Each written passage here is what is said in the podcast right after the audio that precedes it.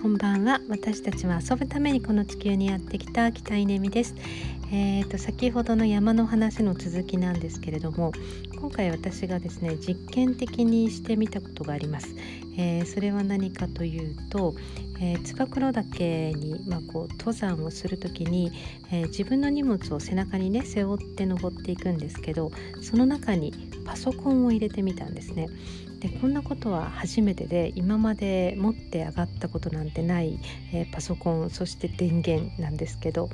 えー、今回それをしてみようと思ったのはなんかこう新しい働き方っていうのを一つなんか自分でこうやってみてそれをみんなに伝えたいなと思ったからなんですね。で新しい働き方って何かっていうと遊びと仕事がもうミックスされてごちゃごちゃになってるっていう状態があのこれからの働き方じゃないかなって思っていてで、まあ、よく8時間労働って言いますけどそれをやってみようと思って、えー、ちょうど朝8時半に登山開始だったので、えそれが始業時間ですね。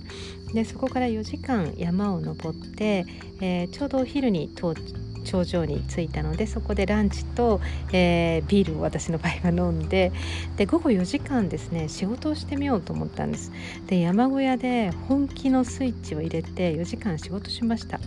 できました。むっちゃ集中して。あの ちょっと周りの人びっくりしてたかもしれないんだけど。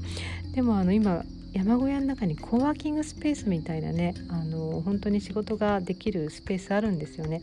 まあ、そこであの仕事をしてそして、えー、夕飯を食べてでも6時ですからね、まあ、消灯は8時半なんですけど、えー、その後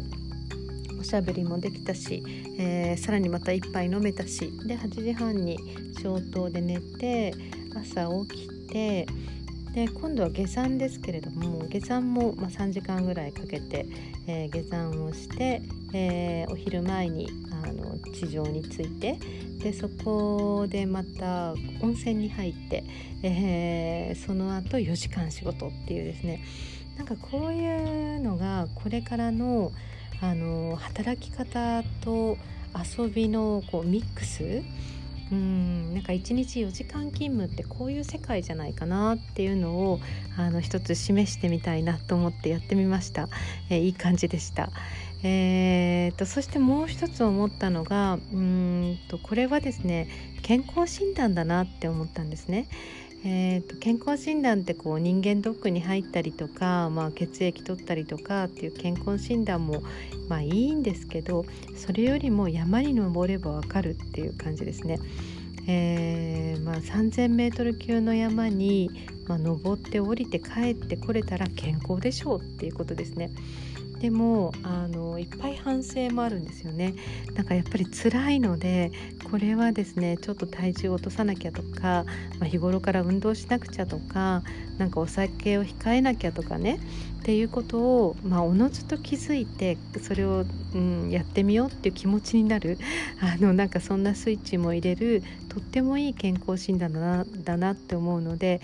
えー、新しい働き方と健康診断と、えー、兼ねて、えー、行ってきたそんな旅だったなと思います。